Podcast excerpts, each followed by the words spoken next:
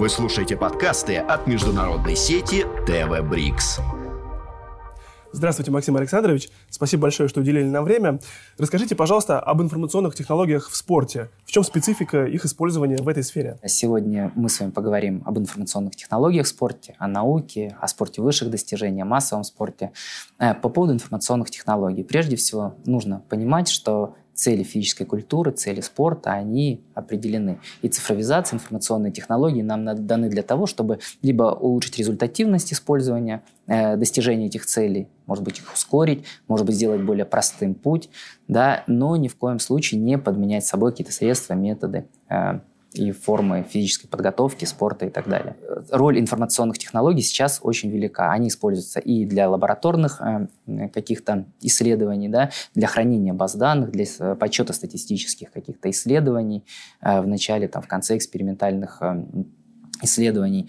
Ну и опять-таки, когда мы следим за спортсменом, от начала его становления до конца сейчас идет у нас э, вполне возможно просмотреть цифровой след спортсмена от того, как он первых соревнований и до тех пор, когда он стал чемпионом мира, и на основании этого а, сформировать какую-то, может быть, методику новую или сформировать модель идеального спортсмена того или иного вида спорта.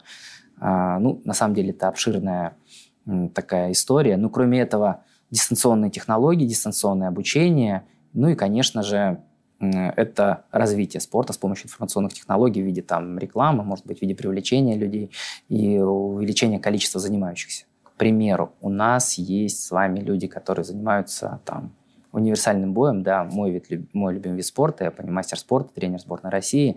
А, и когда начинается у нас э, занятие, там, у одного тренера, у второго, у третьего, очень классно очень классно собирать данные там, людей э, определенного возраста, да, по определенным характеристикам, либо по характеристикам функционального состояния, физического развития, да, а, каких-то нормативных требований да, на том или ином этапе развития спортсмена. И как только у нас большие базы данных аккумулируются, на основании этого можно внедрять какие-то методики, которые мы уже которые либо заранее подготовлены, либо которые готовятся, и смотреть, насколько они эффективны. А когда большое количество людей, когда это протестировано на большом количестве занимающихся, это действительно может показать э, хороший статистический эффект.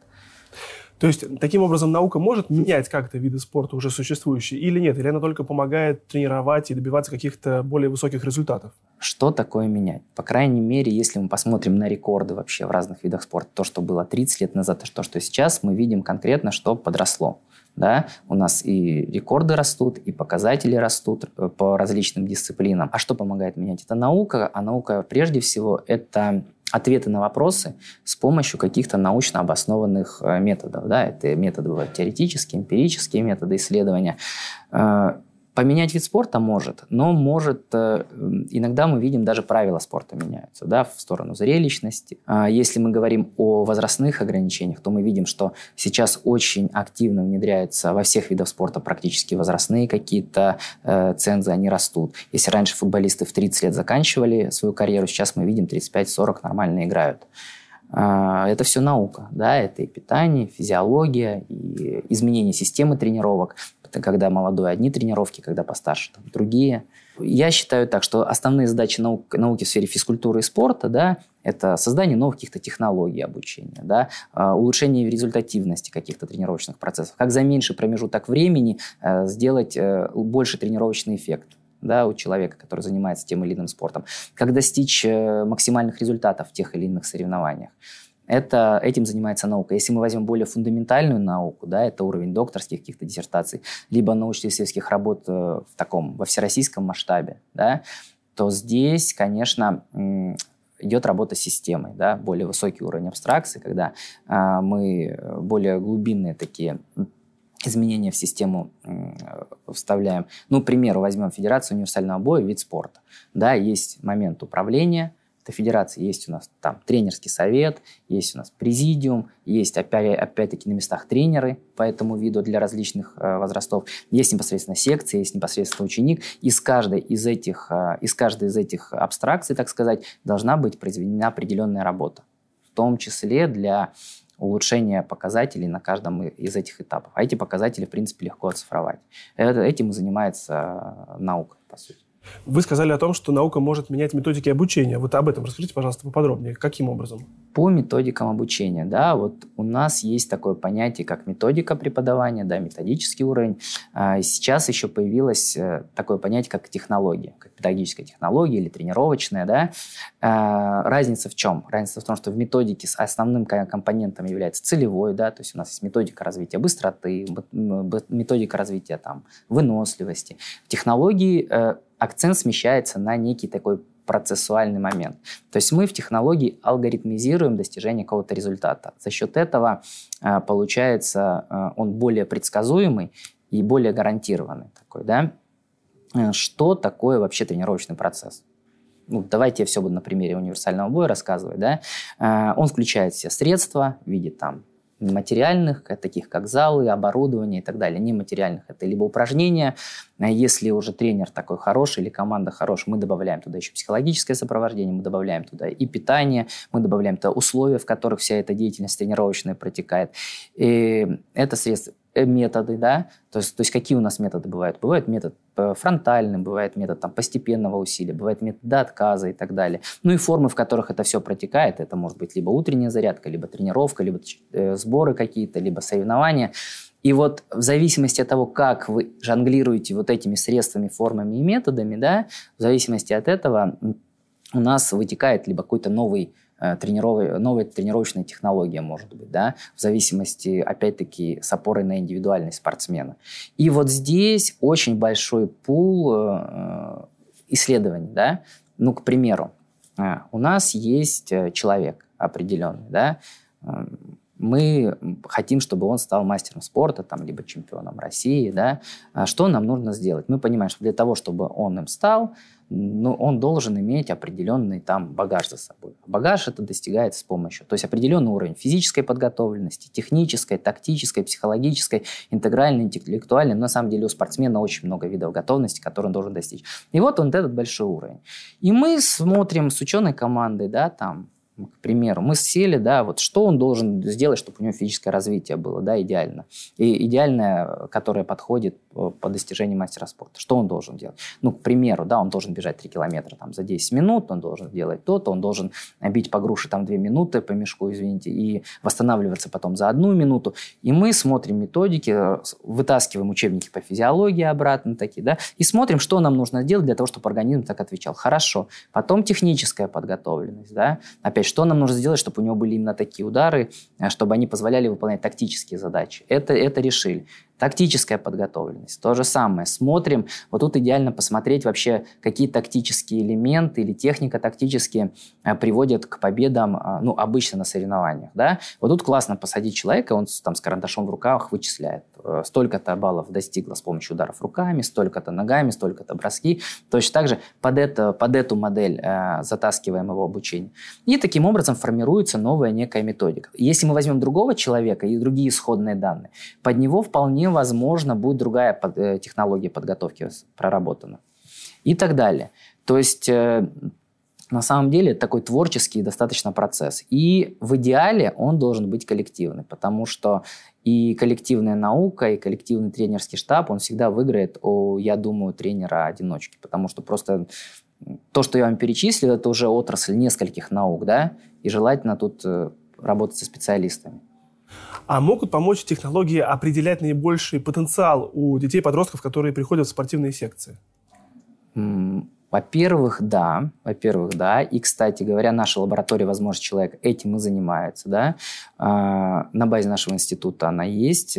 Федорова Елена Юрьевна, руководитель этой лаборатории. У нас там есть еще сотрудники. И вот недавно по госзаданию мы проводили такое большое, большое исследование да, по возможности снижения возраста в различных видах спорта. Да, и провели э, там исследовались такие дети спорта, там, единоборства, футбол, опять же, еще что-то. И э, на основании этих исследований, изначальных диагностических, можно показать, к какому виду спорта человек более предрасположен, да, либо, ну, даже по, по мне, да, мы, мы тоже, естественно, нам было интересно, тоже все это посмотрели. И есть такое у нас понятие стабилометрия. То есть о чем это говорилось. То есть ты становишься, и мы показывают, какой тип поддержки равновесия у тебя доминирующий. Либо это кинестетический, либо визуальный. Да, у меня визуальный, у меня, естественно, я мастер спорта по, видам, по виду спорта, где присутствует ударная техника, удар руками, ногами. То есть, скорее всего, в борьбе я бы не достиг тех результатов, которые у меня есть. Да? И плюс еще, а, я знаю, э, есть у нас генетики, да, если сослаться у нас Аксенов Максим Олегович, Фрео Плеханова, заведующий кафедрой сейчас физического воспитания. Вот он занимается непосредственно с точки зрения генетических вот предрасположенностей тоже можно посмотреть на человека. Но это опять-таки тоже наука. Эти исследования только начинаются или они уже э, в какой-то такой продвинутой стадии находятся? Ой, на самом деле во всем мире это в продвинутой стадии. Когда я еще учился 20 лет назад, были исследования, насколько я помню, по дерматоглифике, то есть по отпечаткам пальцев э, исследовали предрасположенность того или иного человека, да, ну, или ребенка к тем или иным видам спорта кстати говоря, но там были в основном э, по физическим качествам. То есть не, не, не, а вид спорта любой это не только физические качества, да, там скорость, э, быстрота, выносливость, гибкость, там еще что-то. Это еще и работа интеллекта. На самом деле высокий спорт это, наверное, битва интеллектов прежде всего, потому что там э, физические, физические кондиции приблизительно, наверное, одинаковые. Есть лабораторные какие-то диагностики, да, методы диагностики, да, вот у нас в лаборатории а, там для этого есть либо специальные методики какие-то, которые следуют либо скорость реакции, либо адаптацию, либо биоимпедансия, анализ тела, либо, опять же, стабилометрию и так далее. То есть все в совокупности, когда вы исследуете, вы можете посмотреть на человека. Но э, есть такое понятие физическое состояние да, а вот на самом деле вот у нас тело одно, но есть у нас ученые в области теории методики физического воспитания, теории методики физической культуры, да, а, которые сделали набор таких понятий для того, чтобы нам, профессионалам, было ну, легче с друг другом коммуницировать. Вот есть понятие физическое состояние, да, которое характеризуется совокупностью там, функционального состояния, состояния функциональных органов и систем организма, да, физической подготовленности. Это то, насколько развиты основные физические качества, их пять. Гибкость, выносливость, быстрота, ловкость и, и что там еще у нас третье, быстрота, ловкость и сила, да. То есть тут мы можем посмотреть обычные фитнес-тесты, либо ГТО какие-то, там тоже все это определено. И физическое развитие, да, которое характеризуется там э, составом тела, осанкой, да, пропорциональностью тела, его частей. И на каждом, на каждом возрасте есть у нас определенный там либо идеал, либо эталон, либо вот как ГТО, там золотой какой-то значок. Да, есть какие-то тесты. У физиологов свои тесты для того, чтобы посмотреть на функциональное состояние, например, дыхательная система, сердечно-сосудистая система. Опять-таки, анализы вы сдаете кровью, там написано, да, какая норма, какая не норма того, тех или иных элементов. Вот э, точно так же есть э, работа по каждому направлению. По физическому развитию, по функциональному состоянию, по физической подготовленности. И вот когда мы получаем вот, это, вот с человека это считываем, такую батарею тестов, мы видим, э, какое у него изначальное состояние и куда он пойдет дальше, да, куда можно его тренировать, в какую сторону. Все зависит от вида спорта. Есть э, такие э, тесты, которые можно без, без лаборатории провести. Да, и это нормально, это правильно, потому что э, любой процесс должен начинаться с диагностики. Если говорить про нас, то у нас есть отдельное помещение, у нас есть лаборатория возможности человека, да, куда по согласованию, конечно, да, если у нас есть какой-то либо госзадание, либо кто-то пишет диссертацию, там, магистрскую диссертацию, да, у нас магистрская программа спортивная адаптология, вот. У меня под руководством пишут там четыре магистра, да, различные Э, научной работы. То есть ты приходишь и э, в зависимости от твоего исследования, которое ты делаешь, от задачи, ты берешь те показатели, которые тебе нужны. Вот тут, как Кан говорил, мы не ждем там у природы ничего, мы э, должны сами задавать ей вопросы. Вот мы задаем вопрос, как нам сделать человека там быстрее, чтобы он быстрее бежал там, лыжные гонки, да, там, на 10 километров приблизительно. И думаем, что нам для этого нужно понимать, чего зависит вот это вот Э, быстрота прохождения вот этой вот дистанции 10 километров, да, и тут мы отвечаем себе на вопросы, да, должна быть определенный уровень силы, должны определенных функциональных органов систем, какая-то психологическая подготовленность, и, наверное, э, нам нужно искать пути вот достижения вот этого. И мы тогда понимаем, что, ага, что нам нужно вычислить у него? Нам нужно, наверное, посмотреть, в каком состоянии у него соотношение там мышечной массы, там жировой массы, отправляя его, его на биоимпеданс, да, это физическое развитие. В каком состоянии там его адаптация, отправляем тоже на какой-то прибор, опять-таки, который этот момент делает. Ну и на основании этого уже выстраиваем какую-то методику. Вот такие вот тренировки по науке, они могут э, как-то менять сами возможности человека или они только раскрывают тот потенциал, который есть и, в принципе, не меняется?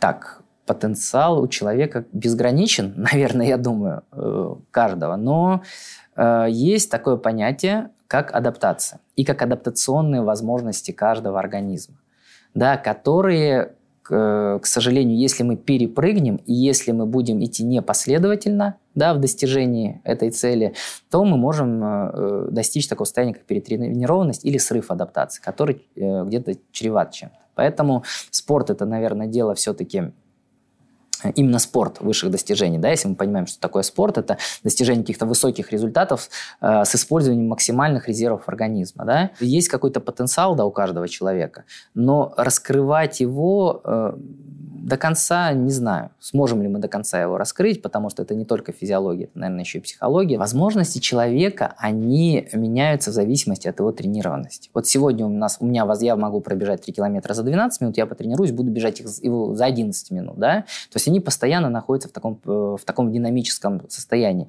С другой стороны, последствия будут все равно, да, по ходу жизнедеятельности. Либо мы угнетаем эти способности, либо мы, наоборот, их развиваем. Тут два направления. И вот э, лаборатория это всего лишь что такое? Это возможность диагностики какого-то состояния. А между этими диагностиками идет большая работа там педагогов, там и психологов, тренеров и так далее, которые вот эти возможности раскрывают. То есть лаборатория нужна прежде всего как диагностический потенциал. То же самое, как и информационные технологии, которые я говорю, они помогают нам достичь цели, но не заменяют, э, э, но не заменяют э, именно воздействие педагога на тренируемого, либо воздействие самого тренируемого, да, потому что у нас идет процесс развития каждой личности, да, а это процесс количественных, качественных изменений под воздействием там, внутренних и внешних факторов. Да. К внешним как раз относимся мы тренерский состав, который направляет человека, выстраивает ему программу правильно или неправильно, потому что такое тоже может быть, там какие-то педагогические ошибки, как Платонов говорил, да, великий волейбольный тренер, или педагогические шишки мы набиваем. А есть активность самой личности, да, когда он сам проснулся, он хочет делать зарядку, он с вами разговаривает, там, он проявляет какую-то инициативу, да, и тут э, он может тоже либо помочь, либо наоборот что-то испортить. Вы сказали, что занимаетесь борьбой. Э, как и почему вы выбрали этот вид спорта? С самого детства я хотел вот фильмы, там, Ван Дам, вот это все, мне это все время нравилось. Я с третьего класса занимаюсь дзюдо, потом карате, потом поступил в институт, где стал заниматься а, рукопашным боем, выполнил достаточно быстро, там, за два года мастера спорта по рукопашному бою, по армейскому рукопашному бою или по универсальному бою. И с тех пор вот э, занимаюсь потом тренерской деятельностью, потом научной, сейчас преподавательской. Э, не было даже мысли заниматься чем-то другим. Никогда. А как вы выбрали научную деятельность свою? Почему вы не остались тренером или только спортсменом? Вы знаете, в институте, когда я познакомился э, с какими-то научными работами, прежде всего, меня это заинтересовало. Но понятно, когда ты спортсмен, у тебя мысли здесь и мысли следующие соревнования, очень тяжело сосредоточиться на чем-то другом. Но я достаточно хорошо учился и помню, у меня, э, я зашел в библиотеку, и взял учебник философии Спиркина. Там очень интересная э, была такая выдержка. В 909, 908, 910, 11 году приблизительно 9-8 писем пришли не по адресу. То есть есть какая-то статистика, какая-то невидимая рука, которая всем этим управляет. Интересно, подумал я, у нас тренер, Козак Виктор Васильевич, такой великий тренер, и он говорит, вот когда я пришел в команду, у меня был там, допустим, один мастер спорта. Но тут мы едем на чемпионат там, России. Я сажусь человека считать. И он считает, сколько баллов приносит удар, вот то, что я уже говорил, руками, сколько ногами, сколько броски. И, исходя из этого, строю тренировочный процесс. Вот точно так же это все внедряю. Раз через год, через два мы первые в команде. То же самое я приехал, когда в Сочи, в Краснодарский край, точно сделал тоже абсолютно то же самое. Как-то смоделировал вот эту тренировочную деятельность. И точно так же мы достаточно быстро достигли успеха. Вот просто маленький момент э, статистики, да, это даже не назовешь ее наукой, потому что с ним можешь что угодно сделать, да, там ремонт выборки, есть такое понятие и так далее. Ученые что делают? Ученые достигают каких-то результатов с помощью э, научных приемов, с помощью интеллектуальных приемов, да, там таких там, абстрагирования, моделирования, синтез, анализ и так далее.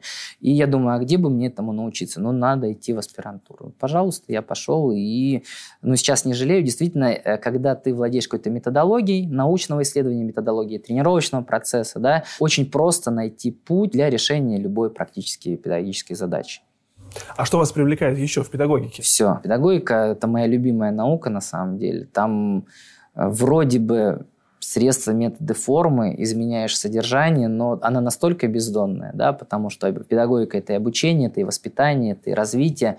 И когда ты читаешь книги великих педагогов, таких там, как Сухомлинский или великих тренеров, там, Тарасова, там, Лобановского, кого я люблю читать, еще э, ты понимаешь, насколько за каждым результатом ученика стоит какая титаническая работа тренера. А со мной, передо мной люди тоже ученики, да, они либо тренеры уже, они уже работают где-то, либо студенты, которые будущие тренеры. Ты понимаешь, сколько им нужно всего дать для того, чтобы они э, мало того, что дали огромную пользу да, этому миру, ну, потому что, представляете, каждый из них, вот у меня приходит на занятия там, 25 человек, а, группа технологий физического развития. Да, моя задача обучить их технологии создания онлайн-продуктов, онлайн-курсов, да, чтобы они вставляли, если они какие-то проводят дистанционные занятия, они использовали принципы цифровой дидактики. Каждый из них 25 человек, каждый из них все-таки что-то сделает, и хотя бы 10 человек он потренирует. Да, это уже 250 у нас человек, которые стали здоровее, сильнее и счастливее да, из-за того, что они тренируются, они чем-то другим занимаются. И когда понимаешь, что действительно работа, какая работа учителя сегодня, такое общество завтра, понимаешь, что можно завтра сделать так, что у нас страна будет действительно здоровее. То есть э, вы видите отдачу прямо, можно сказать, в тот же, в тот же момент? Э, ну, я отдачу вижу в тот же момент, когда они правильно выполняют задания и ходят на пары, да? Тогда отдача есть. Я понимаю, что да, этот специалист, он пойдет, и он не спортит, он сделает хорошо. Но очень классно, когда эти специалисты идут и внедряют то, что им говоришь, они внедряют, систематизируют на своих учениках, да, отдают это своим ученикам. И это действительно круто. Вы следите за тренерской судьбой ваших подопечных? А, да, слежу. Слежу. Очень многие мне присылают там, этот выиграл, этот выиграл. Вот мы заняли тут первое место. Причем тренеры у меня, как вы понимаете, по разным видам спорта совершенно. Да, поэтому очень приятно за этим наблюдать. Кто-то из моих людей идут ко мне в магистратуру, да, пишут магистрские диссертации уже научные. То есть сейчас у меня 4 человека, а в следующем году, наверное, будет еще человек 6 тоже. А кто-то будет кандидатскую, потом пойдет писать диссертацию. А какие темы сейчас привлекают аспирантов, магистрантов? А, слушайте, а, моих привлекают те же темы, что и меня. это использование информационных технологий, это индивидуализация физической подготовки. Я думаю, за индивидуализацией сейчас будущее. Мне очень нравится индивидуальная работа, и практически все темы у меня по индивидуализации. То есть мы либо учитываем, учитываем либо уровень, индивидуальный уровень физического развития, там, да, возрастные какие-то индивидуальные особенности, либо дифференцируем какие-то группы по отстающим там, каким-то качествам, либо проблемам, да, и с ними, и каждому из них создаем условия для, для реализации индивидуальных тренировочных программ, для повышения мотивации, самоэффективности и так далее. Спасибо большое, Максим Александрович, за этот разговор. Успехов в вашей деятельности вам и вашим студентам. Да, спасибо, Алексей, большое за то, что пригласили. Спасибо большое. Вы слушаете подкасты от международной сети ТВ Брикс.